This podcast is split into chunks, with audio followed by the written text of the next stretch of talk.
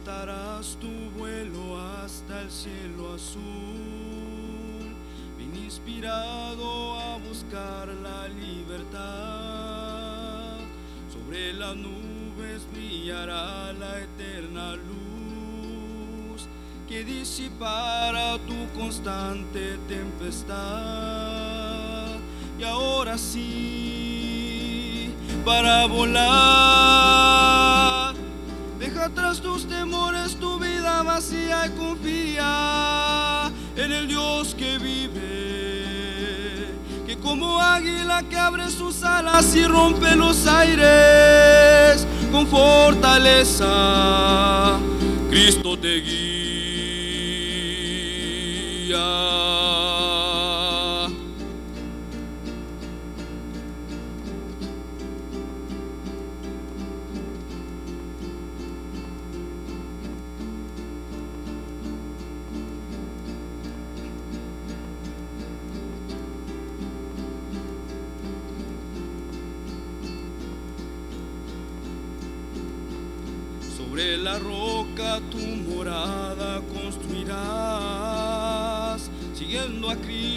Te darás seguridad. No te abandona nunca y siempre sentirás que nuevas fuerzas te acompañan en verdad. Y ahora sí, para volar. Deja atrás tus temores, tu vida vacía y confía en el Dios que vive, que abre sus alas y rompe los aires con fortaleza, Cristo te guía.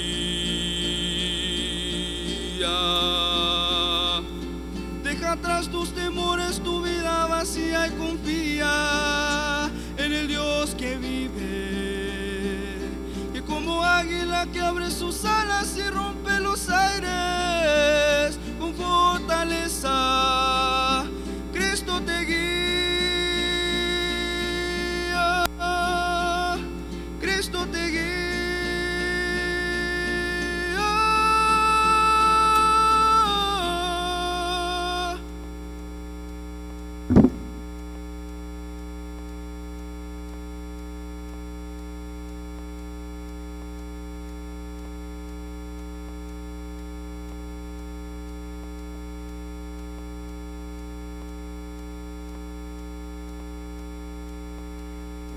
Hermanos, el Señor los bendiga.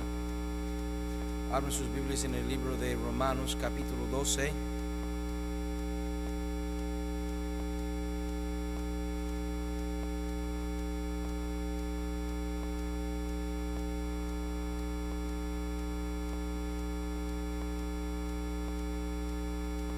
Daremos a continuación al tema que abrí la semana pasada, pero antes quiero felicitarlos um, por el domingo pasado. eh, mi esposa y yo eh, estábamos en Phoenix, Arizona, y fue de mucha bendición para nosotros estar allá, pero lo extrañam- extrañamos a nuestra iglesia y pues supimos que tuvieron un tremendo día, fue muy especial para las mamás, pues sí lo extrañamos mucho nosotros, pero felicidades por el trabajo que han hecho y por la manera que Dios está usando a cada uno de ustedes. Semana pasada abrí ese tema de la buena y agradable y perfecta voluntad de Dios. ¿Se acuerdan? ¿Cuántos de ustedes estaban aquí presentes cuando abrimos ese tema? Levánteme la mano. Bueno. Versículo 1 dice, así que hermanos, os ruego por las misericordias de Dios, capítulo 12, ¿sí ¿están ahí?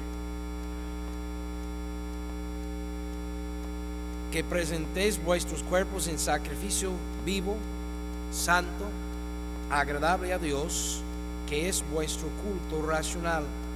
No os conforméis a este siglo, sino transformaos por medio de la renovación de vuestro entendimiento, para que comprobéis cuál sea la buena voluntad de Dios. ¿Qué cosa? Agradable y perfecta. Vamos a orar.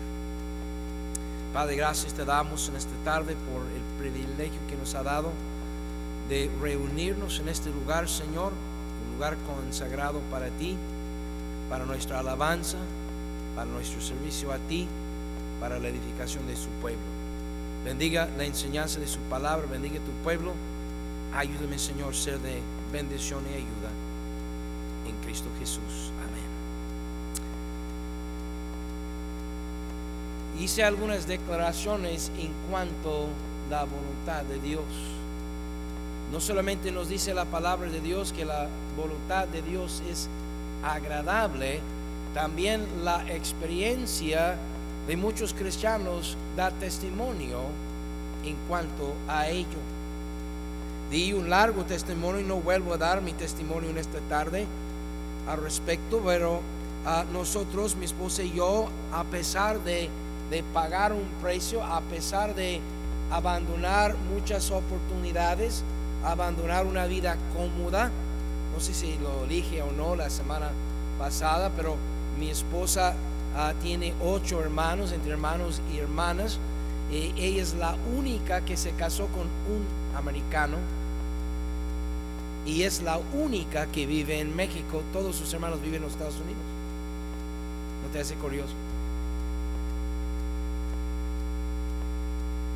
Pero ella está aquí por su voluntad, yo estoy aquí por mi voluntad, nosotros estamos contentos, no es que no tenemos donde más que podemos estar podemos servir a Dios, pero estamos sumamente contentos, estamos gozando nuestro servicio a Dios a pesar de los sacrificios, y digo entre comillas, sacrificio, porque para nosotros, perdón, no es un sacrificio. El abandonar sus oportunidades, a abandonar sus comodidades, el dejar atrás todo aquello que medio mundo anda afanado para obtener, para nosotros no fue ningún sacrificio. Porque nosotros encontramos la voluntad de Dios para nuestras vidas. Y cuando una persona encuentra la voluntad de Dios para su vida y lo hace, eso transforma la vida. Pudiéramos hablar de muchos ejemplos bíblicos, por ejemplo, Noé. En un tiempo, en el tiempo de Noé, Noé eh, vivía en un tiempo que, en que el mundo estaba, pero muy pervertido, los hombres habían pervertido al máximo más o menos como nuestros tiempos. Los hombres y las mujeres se acostaban con quien sea, con quien fuera, con quien les pegara la gana, sexo libre en los días de Noé.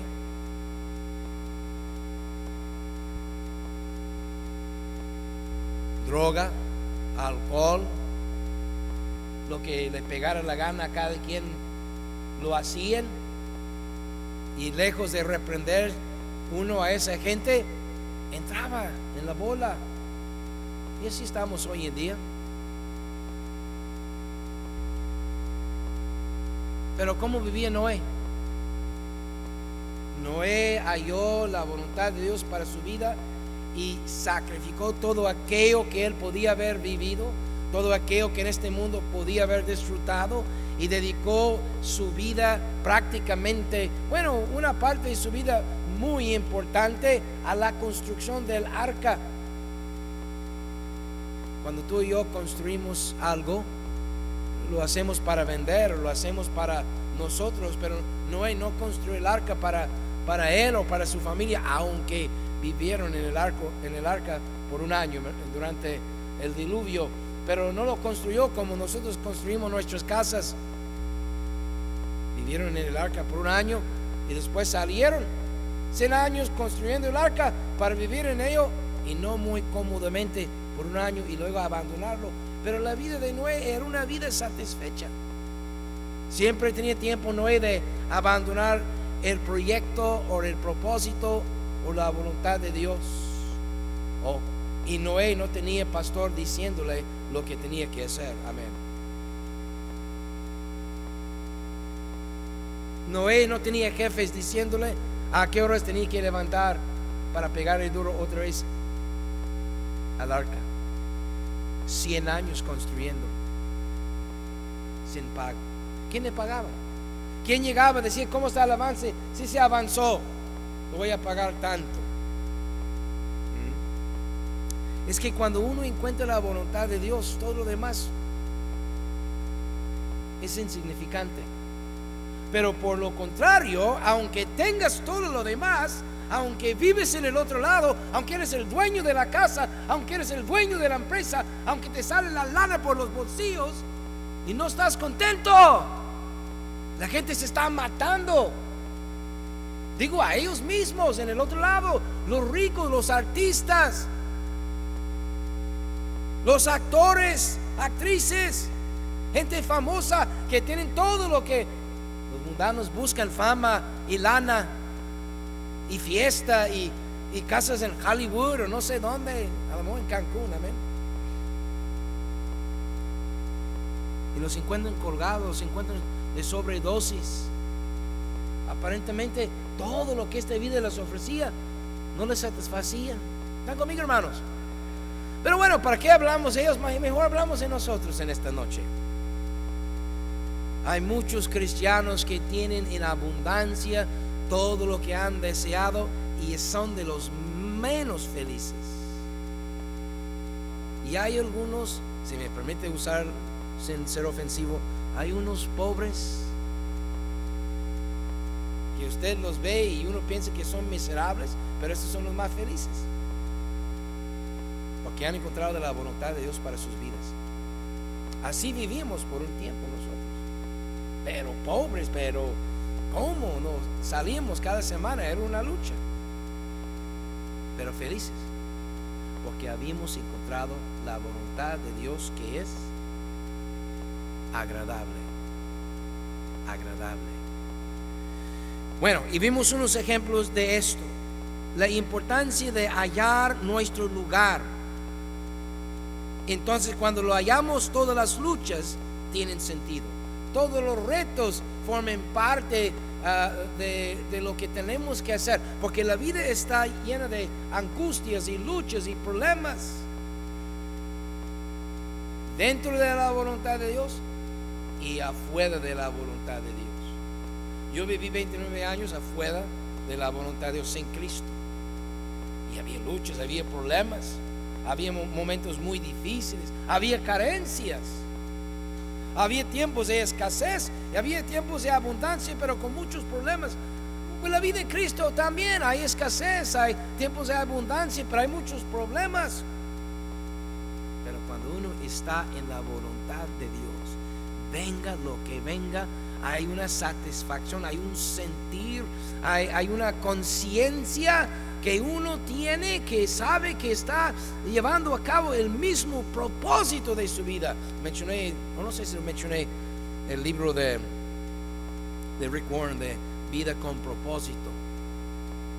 El libro más vendido en la historia, con excepción de la Biblia. Un solo hombre, un solo libro, Vida con propósito. También escribió el libro Iglesia con propósito. Ahora no estoy promoviendo el libro y no he leído los dos libros ah, completamente, aunque he leído unas porciones. Pero, ¿por qué tanta gente, tanto cristiano como no cristiana, haya comprado este libro de Rick Warren, Vida con propósito? A ver, déjame hacer una prueba, sea honesto, yo no los voy a regañar. Si usted lo compró, no te regaño, no tiene por qué. Sea honesto. ¿Cuántos de ustedes tienen ese libro, Vida con propósito? Levánteme la mano. Dice que son bautistas Está bien, está bien. No, no lo estoy criticando el libro para nada. Solamente estoy diciendo que para que un libro se haya vendido tanto y en no sé cuántos idiomas se ha vendido y todavía está en venta años después, es porque la gente está buscando propósito para su vida.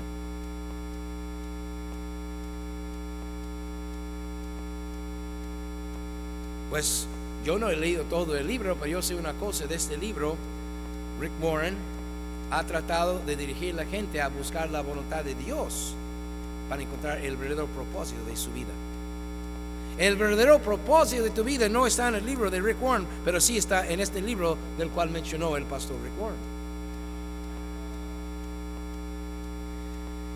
Pero, ¿cómo vamos a encontrar esa voluntad de Dios que es agradable, que me hace mi vida agradable a pesar de los problemas, de las luchas, de las carencias?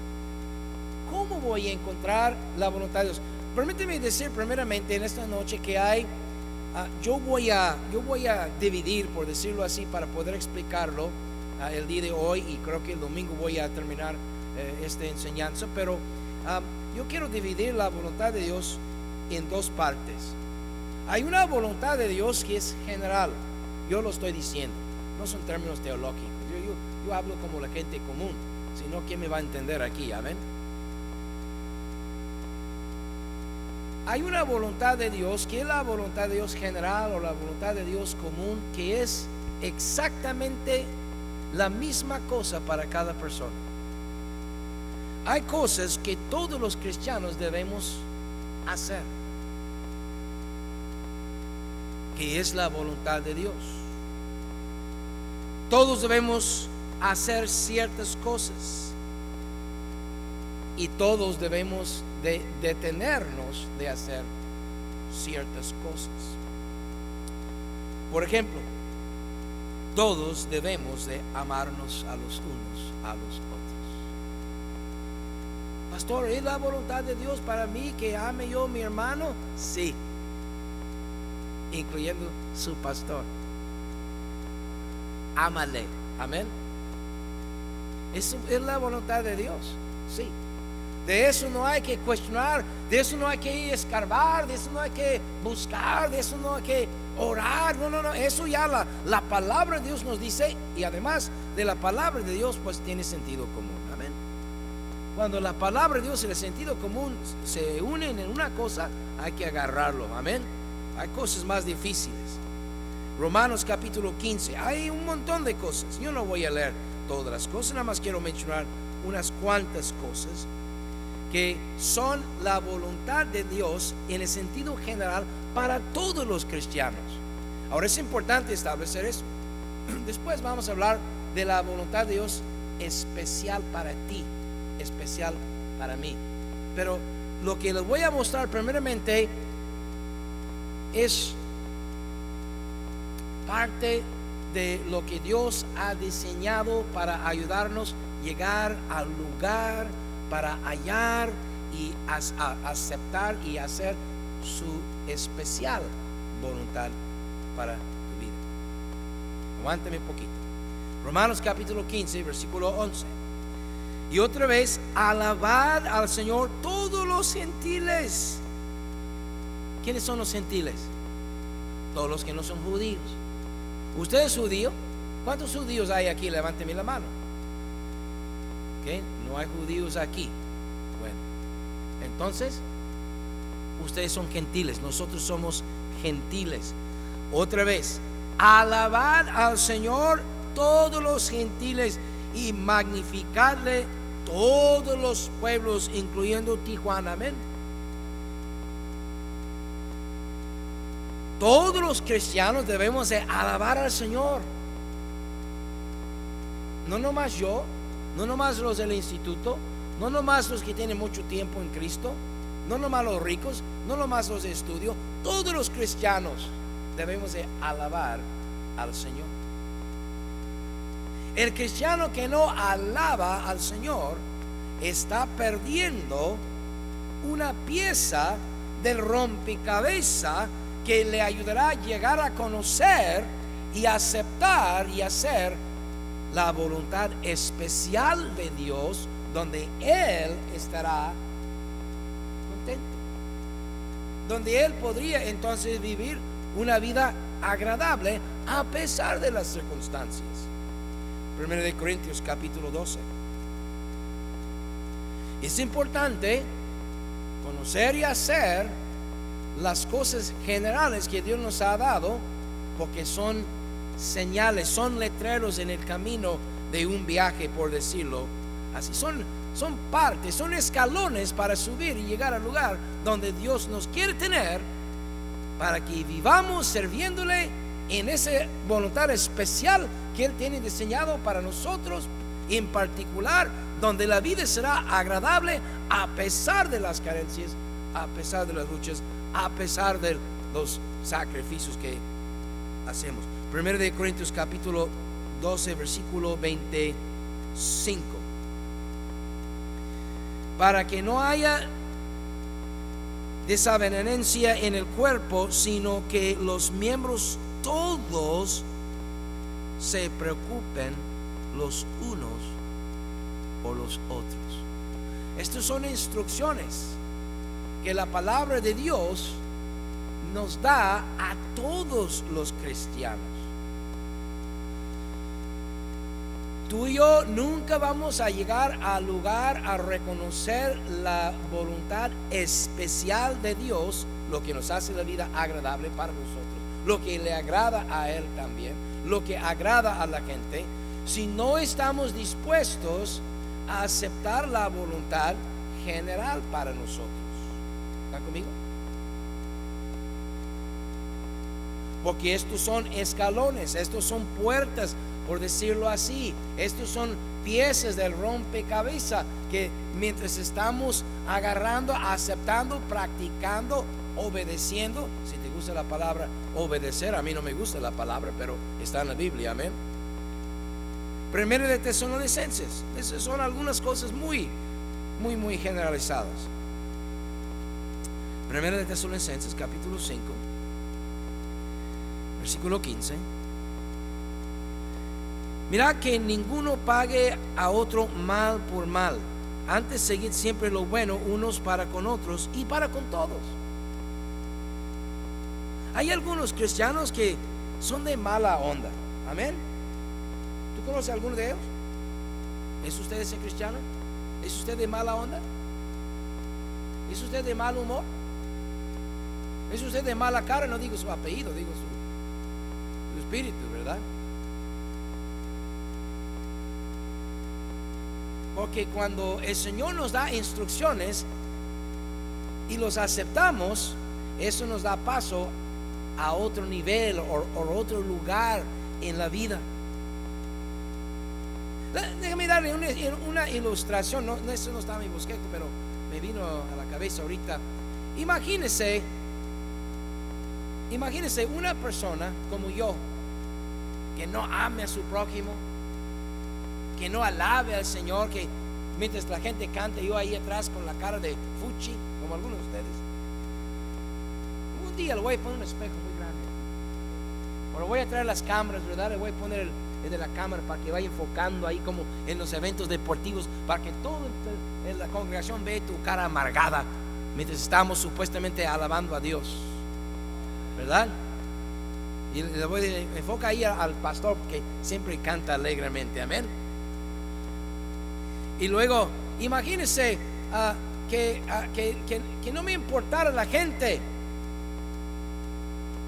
Y todos los que me hicieran la mala cara, yo lo vuelvo la mala cara. Y que todos que, que no me traten bien, yo también les tratara mal. Imagínense, ¿tú crees que Dios me llevaría a ponerme en el pastorado? Así. ¿Ven ustedes como el agarrar la voluntad general de Dios para tu vida, que es la misma para mi vida y que es la misma para todos los cristianos. Son piezas de, una, de un rompecabezas, son escalones para subir a donde Dios quiere que esté. Son puertas que van abriendo de, de un camino a otro. O si tú quieres, son letreros en el camino que te van dando a la izquierda, a la derecha, otro kilómetro adelante y la salida. Son nuestra guía para llevarnos a un lugar excelente. Hoy yo tengo un ejemplo, una ilustración que el me dio precisamente el día de ayer cuando venía yo desde Oregon, más adelante. Entonces, por eso cuando eh, nos damos las cosas básicas de la palabra de Dios y, los cristianos rechacen aceptar, rechacen a practicar, Nunca, jamás en toda una larga vida, si Dios te diera tres vidas, no van a llegar a la cima, no van a llegar a, ver si quieres saber cuál es la voluntad de Dios especial para tu vida, para que vives tú gozándose y una vida agradable, agradando al Señor, agradando al pueblo y viviendo tú agradablemente. Porque como yo les dije a algunos hermanitos, ay, el otro día, si yo no estuviera contento donde yo estoy, yo iría a otra parte. Yo dejaría de hacer eso, yo haría otra cosa. Pastor, entonces usted no está aquí por obediencia. No, yo estoy aquí porque me agrada. Déjame hacerte una pregunta. ¿Tú comes lo que no te agrada? ¿Te pone ahí lo que no te agrada, lo comes? Yo no. Yo no. No, yo no quiero eso. Sérveme otra cosa. Ya no me quedan muchos años, amén, para estar gastando mi vida en cosas que no me agradan. Cuando yo tenía 5 y 6 años, yo tenía que comer lo que a mí no me agradaba porque si no, eran unas cachetadas. Todavía a los 15 años de edad, mi mamá me dio esos ejotes de lata.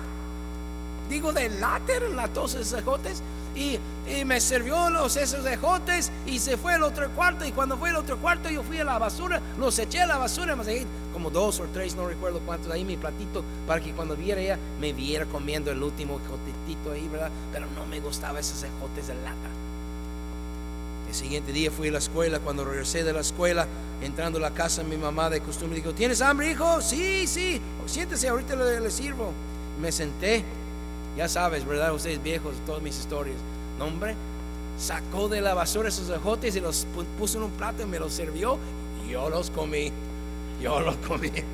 Este Señor era bravía. Amén. ¿Mm? Solo así. Algunos cristianos tienen la idea que la vida cristiana, que la voluntad de Dios es, es vivir así con el pastor torciendo el brazo y el pastor pateando el pueblo.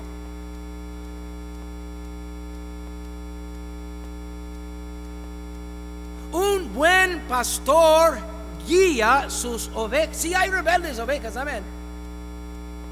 Pero un buen pastor, él busca pastos buenos, aguas dulces. Y él lleva el rebaño allá y el rebelde que vuelve, pues, lo tiene que ir a recoger, sí, pues sí hay uno que otro rebelde en el rebaño y lo tiene que, no dije nombre, pero sí pensé en unos, unos nombres. Pero los lleva allá a los pasos y, y, y ¿cómo viven las ovejas ahí? Contentos, tranquilos. Mientras el pastor está vigilando los lobos que van entrando, porque también hay lobos. van sobre las ovejitas. Pero el pastor con su arco y bueno. Por ejemplo, todos debemos de orar. Usted no necesitaba que yo te dijera eso. Además, usted ni siquiera ocupaba la Biblia para eso. La voluntad de Dios para tu vida, hermano, es que ores. Yo pregunto, ¿ores? Si no ores, ¿cómo esperes si no haces las cosas más simples, más básicas, más claras, más concretas, más simples? Porque no ocupas ni saber leer, que no sé leer, pero si sabes hablar, porque hablas de más. Pero ¿por qué no hablas con Dios mejor? En lugar de ir con la vecina y contarle cosas que ni sabes, chismosa. ¿Por qué no oras mejor? Porque eres una miserable o eres un miserable. Tienes una vida amargado, ¿sabes por qué? Porque no estás viviendo la voluntad específica, especial, agradable de Dios. No lo estás viviendo, no lo, no lo sabes siquiera. No vas a llegar ahí nunca si ni siquiera ores. Primer escalón, ahí abajo, hay que orar. Orar sin cesar. Hay que orar. Es gratis. En la calafia puedes orar. En su casa puedes orar. En camino puedes orar. Tu vecino te está hablando, puedes estar orando. Honores. Pero quieres tener la gran revelación de Dios, quieres que el Espíritu Santo te tumba o algo. Yo te voy a tumbar. Voy a pegarte en la frente para que te despiertes. Amén. Hay que orar. Leer la Biblia.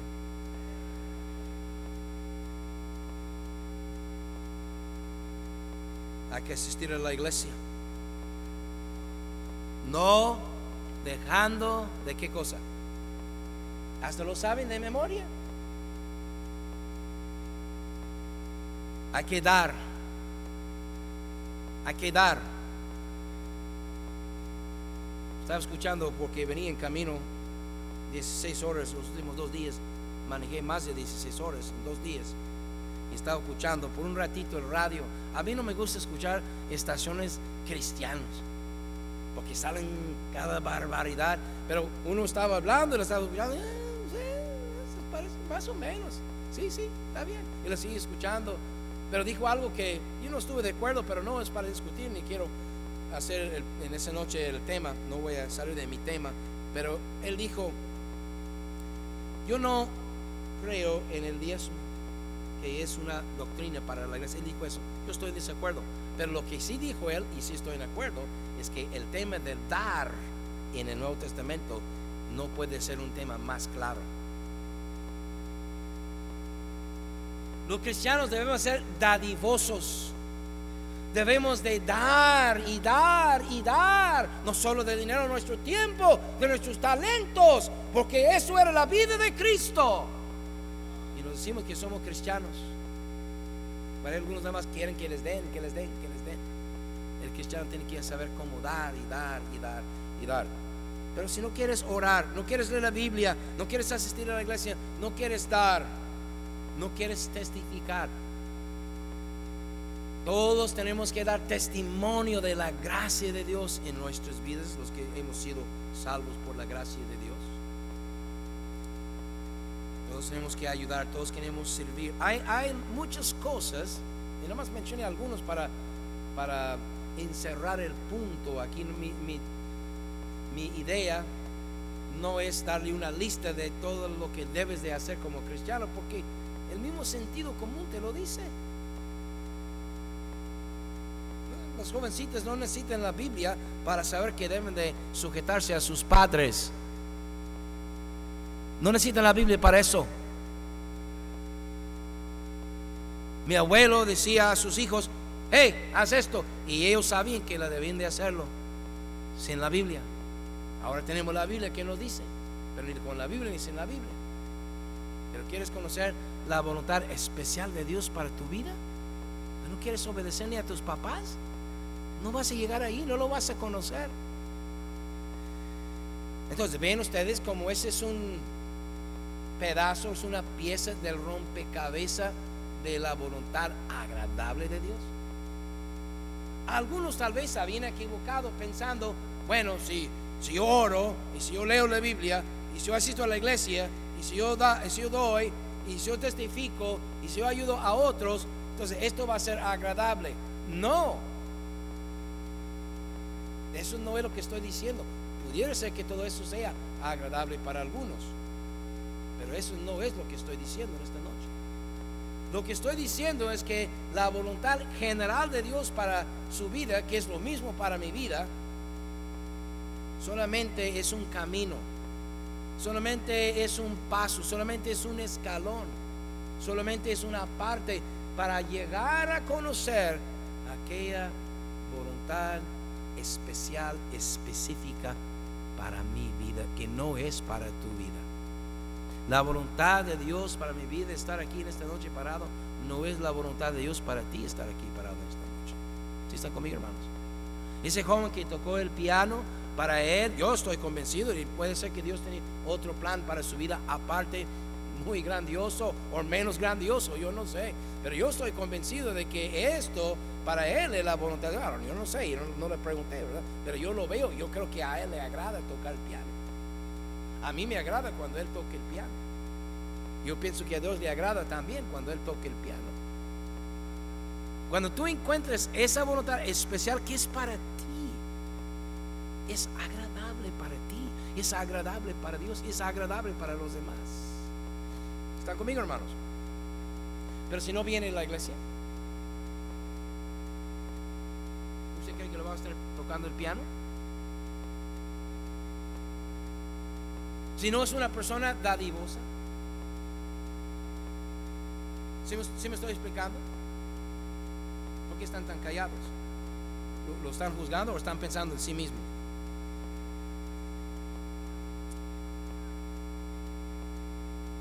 Entonces,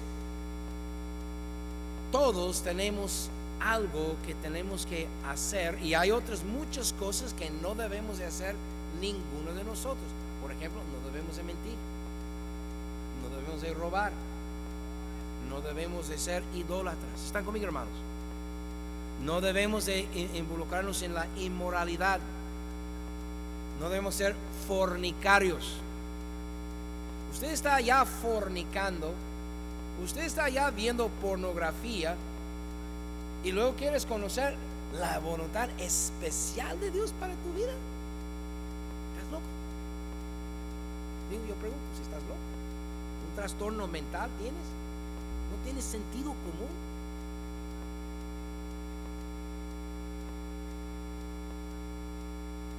Dios tiene un plan, es muy especial, es tan especial para tu vida que es agradable. Esa es tu vida con propósito. Cuando hay esa voluntad de Dios para tu vida, pero la manera de hallarlo es obedecer lo que ya sabemos.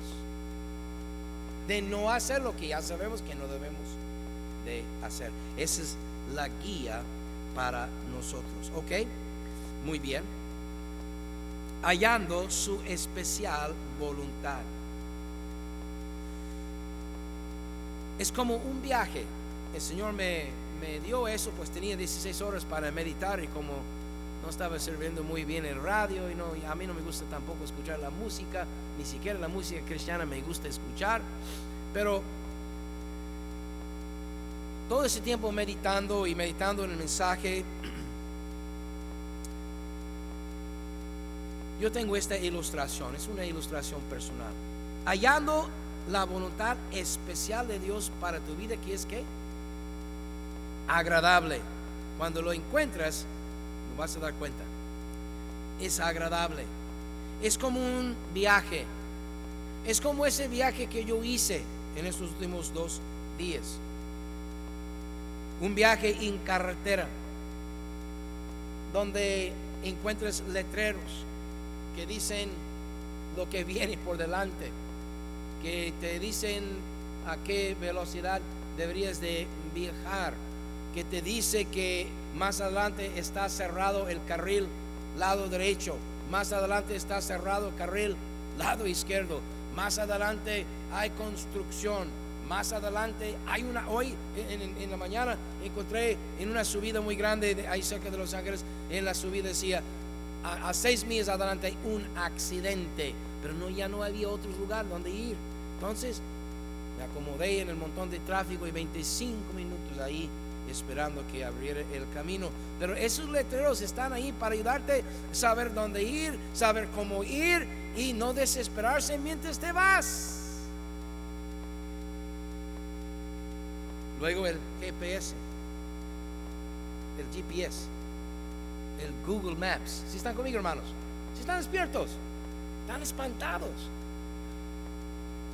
El GPS, a veces en el carro, el carro que yo traía, un pickup que había rentado, tenía GPS y también mi GPS que mi teléfono.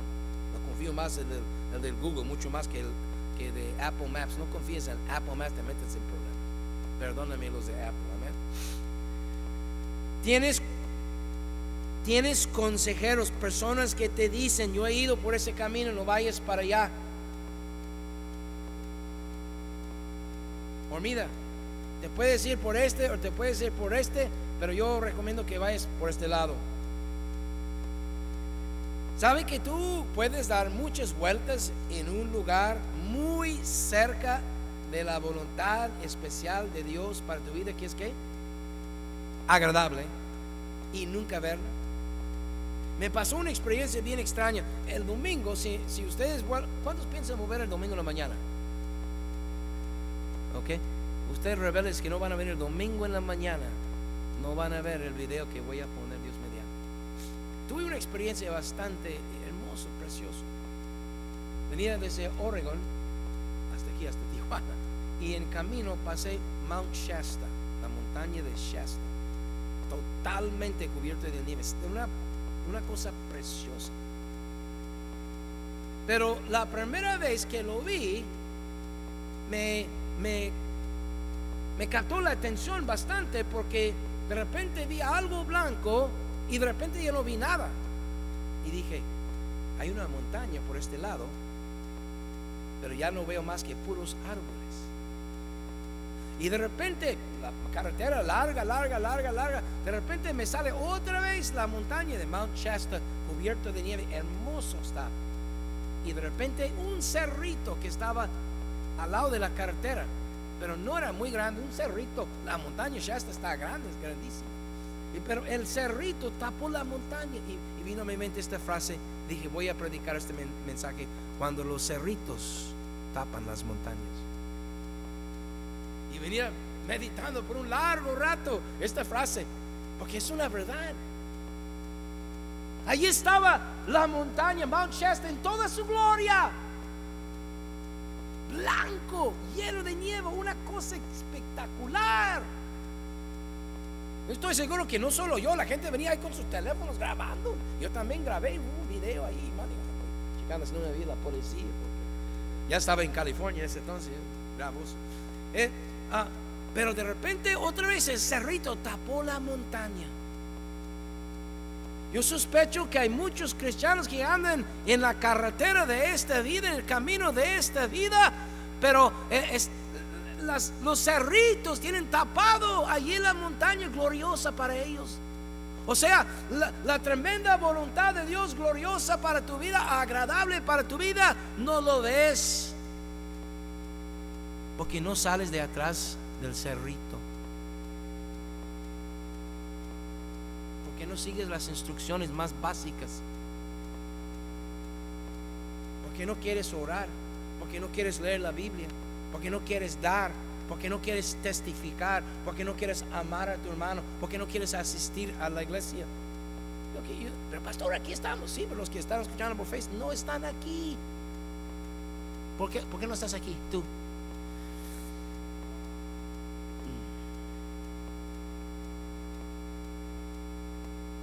Hallando su especial voluntad para nuestra vida. Número uno, obedeciendo las señas pequeñas, podemos llegar allí, aunque sean pequeñas. Tú puedes vivir la vida como a ti te pega la gana. Tú puedes ir a la velocidad que tú quieres. Tú puedes entrar y salir de los carriles como te pega la gana.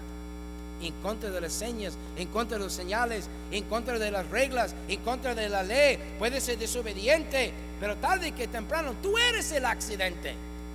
Tú eres el que se quedó ahí al lado de la carretera chocado.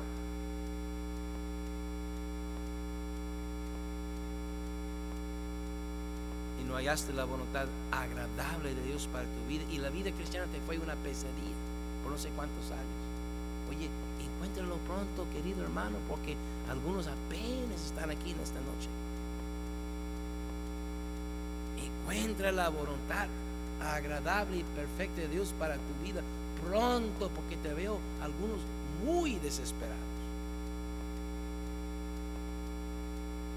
Que no tienen ni siquiera una pizca de idea lo que hay al otro lado de este cerrito una solo ves puros pinos. Es lo que ves. Claro, los pinos tan bonitos, amén. Pero no se comparan de toda la montaña que te está esperando. Para ver la montaña tenía que seguir adelante solamente. Llegó el momento cuando ya no había cerrito, ya no había, sí había arbolitos, pero estaba en una altura que ya había en toda su esplendidez. Mount. Grabé, saqué mi teléfono otra vez. Y grabé y cuenta. Ya de repente, la porque seguí la carretera indicada, llega un momento en que uno está recto y justo enfrente, allí está, uno está.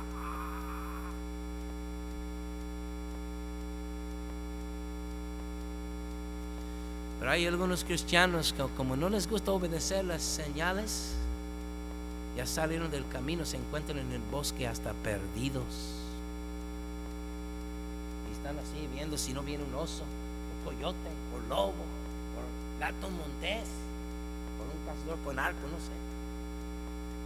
El pastor, ¿verdad? Ahí viene el pastor atrás de las ovejas, ¿verdad? Hay que obedecer las señas, hermanos. por eso no dejando de congregarse como algunos tienen por gusto. Y otras cosas. No dejar la lectura bíblica, no dejar de orar. Luego hay que confiar en el GPS. Esto me pasó el día de hoy. Estoy aquí por la por gracia de Dios. Eso es tu GPS espiritual. Para que no se confundan lo que les voy a decir. Hoy en la mañana cuando salí de Stockton, California, que está al norte de Los Ángeles, al sur de Sacramento, está pegado a Sacramento. Son ocho horas de camino de aquí a Stockton, California. Bueno, si sin tráfico y pisándole como mexicano, siete horas. Pero ocho horas decía mi GPS. Entonces aprendí mi GPS y iba por el camino que realmente después de salir de Oregon era la carretera 5.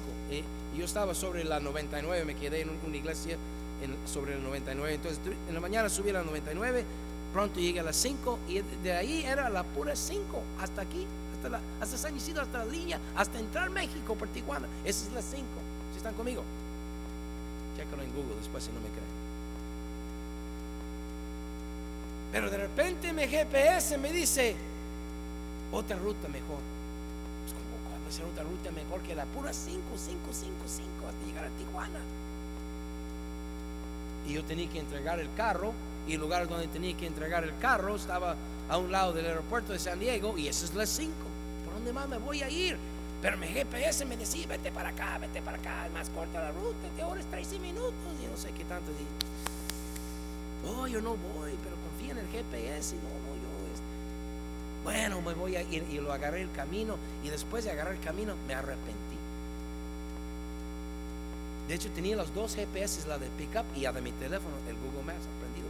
Y del pickup me quería sacar y me quería sacar y me quería sacar. Me quería volver a las 5 y volver a las 5 y volver. Pero mi GPS de Google Maps decía, adelante para el 210, a un lado de las montañas. Me quería llevar a la 15. Si ustedes saben algo de la 15, esa carretera agarra muy mal tráfico.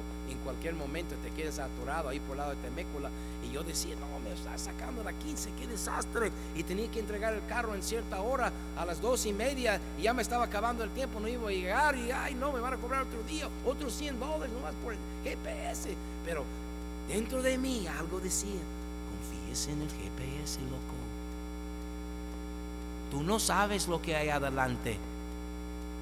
Y luego yo he experimentado en mi propio carro, el GPS del carro no está al día como Google. Google Maps está al día. Entonces dije, voy a pagar esto del carro y voy a hacer caso al GPS. Y ya me agarré por el 57 para bajar. Ya dije, ah, ya sé, me sacó la vuelta a todos Los Ángeles. Ahora me va, a bajar a un lado de Orange County y me va a poner otra vez en la 5 porque el 57 baja y pega la 5 de nuevo. Ahí. Pero cuando iba llegando a las 10, mucho, mucho antes, el GPS me decía, bájate a bajar por la 10, me va a mandar a la 15. Yo no quiero ir por la 15, pasé la 10. Inmediatamente, inmediatamente el GPS me decía, salte por la 60. Y dije, si me va a sacar por la 60, me va a poner en la 15 y yo no quiero ir por el 15 porque yo conozco el 15 y me fui adelante en el 57 rumbo a, la, a las 5 digo en un momento el GPS va a agarrar la onda de que yo soy el chofer es que yo no me quiero bajar aquí y me va a recalcular la ruta y me va a bajar allí por las 5 y yo ya me vas a estar de acuerdo y todo va a estar bien. Eh, eh, porque la GPS te saca por un minuto de diferencia por este lado, pero yo no quiero ir por este lado. Entonces me seguí adelante, pasé las 60. Y ahí iba llegando a los 91 para Riverside. Y, me, el GPS me decía, salte aquí en la 91. Y me está haciendo muy terco este GPS para sacarme a la 15. ¿Será que este GPS sabe algo que yo no sé? ¿Será que este GPS sabe algo que yo no sé? Y como ya les comenté, no me gusta escuchar radio, eh, no estaba escuchándolo. Entonces dije, ah, voy a aprender radio, a lo mejor hay un accidente en las 5, pues mm, puedo, pienso que no, no sé, no sé qué onda, pero lo aprendí en radio. Y ahí llega el 91, voy o no voy, vengo o no voy. Y algo dentro de mí decía, confía en tu GPS, loco. No sé por qué me decía así, pero así me decía esa voz. Entonces salí por la 91. En cuanto salí de la 91, las noticias me llegaron y por las 5 había un accidente desde la mañana. Era una hora y media de espera.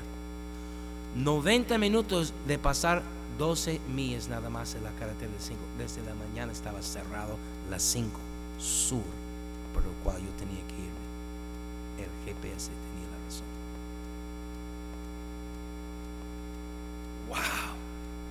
Una hora y media de espera para ir 12 millas, que es 10 minutos. ¡Wow! 90 minutos, una hora y media de estar sentado. Y lo escuché como tres veces ya de ya. Con razón, mi GPS me sacó por la 15. Y le di duro por la 15 y llegué a justo tiempo, dos minutos antes de que me expirara el tiempo para cobrarme otro día, dos minutos antes, entregué el carro allí y tomé la foto, dos minutos todavía tenía.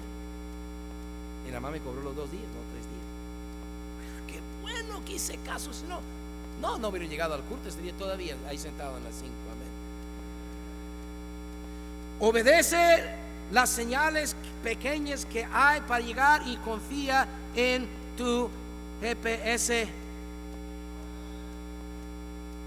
Porque tu GPS ve cosas que tú no ves. Si me están escuchando, jovencitas? Si me están escuchando, jovencitos? Si me están escuchando, viejos? ¿No se escaparon? luego los que han viajado antes que tú. En cuanto a la vida espiritual, en cuanto a las carreteras, ya no te, no te puedo decir mucho. Pero ya les di un buen consejo. Amén. Agárrate Google Maps de GPS. Pero en cuanto a la vida espiritual, después de 30 años, yo, he, pasado, he pasado por muchos caminos. Hace dos años, hace dos años que subimos a Laguna Casa y llevé al hermano Danny Ortiz conmigo. Fue dos años el año pasado. Dos años ya hace. Vino el hermano Ortiz a predicar hace dos años. Sí, hace dos años. Le chequeé en el GPS. ¿Cuál es el camino más corto? ¿Por ponerse nada o por la Rumorosa? Pagué una entrada a la Laguna por la, la Rumorosa. Yo entré para allá con el pastor Danny Ortiz por primera vez GPS me decía que era 2 horas 45 minutos para allá. Lo hicimos en 5 horas y yo espantado porque estaba, ya había oscurecido ya y estábamos perdidos ahí, raspando los dos lados de mi, mi camioneta. No, de aquí por 3 horas nada más, sin raspar nada. Pero mi GPS me decía, pues estaba loco el GPS, amén. Pero pastor, nos acaba de decir, sí, pero estoy, ahora estoy hablando del GPS de mi carro, amén, no de la Biblia, amén. Lo que estoy diciendo es que yo ya fui para allá, no seas tú, no vayas para allá nunca. Yo he pasado por algunos lugares donde ninguno de ustedes han pasado. Y hay otras personas en tus vidas que han pasado por muchos caminos. Y algunos de ellos están chocados. Algunos de ellos han estado en accidentes fatales y miembros de sus familias literalmente han muerto. Y ellos, ellos tienen algo que decirte. Tú oyes las instrucciones y las cosas sencillas. Agarras la voluntad de Dios que es para todos. Orar, leer tu Biblia, dar, asistir a la iglesia, testificar, ayudar, amar a tus hermanos, poner a Dios en el lugar que es debido a su nombre. Y, eso, es como, eso es como un escalón que te va subiendo a llegar a poder ver arriba del cerrito y ver la montaña, que es la agradable voluntad de Dios para tu vida. Y a pesar de todas las circunstancias en tu vida, tu vida será una vida que lo vas a disfrutar dentro de la voluntad de Dios que es agradable. Pero si tú no obedeces, no vas a llegar. Te vas a terminar ahí por los cerros, ahí tirados allá sin gasolina y sin señal. Ya perdimos la señal.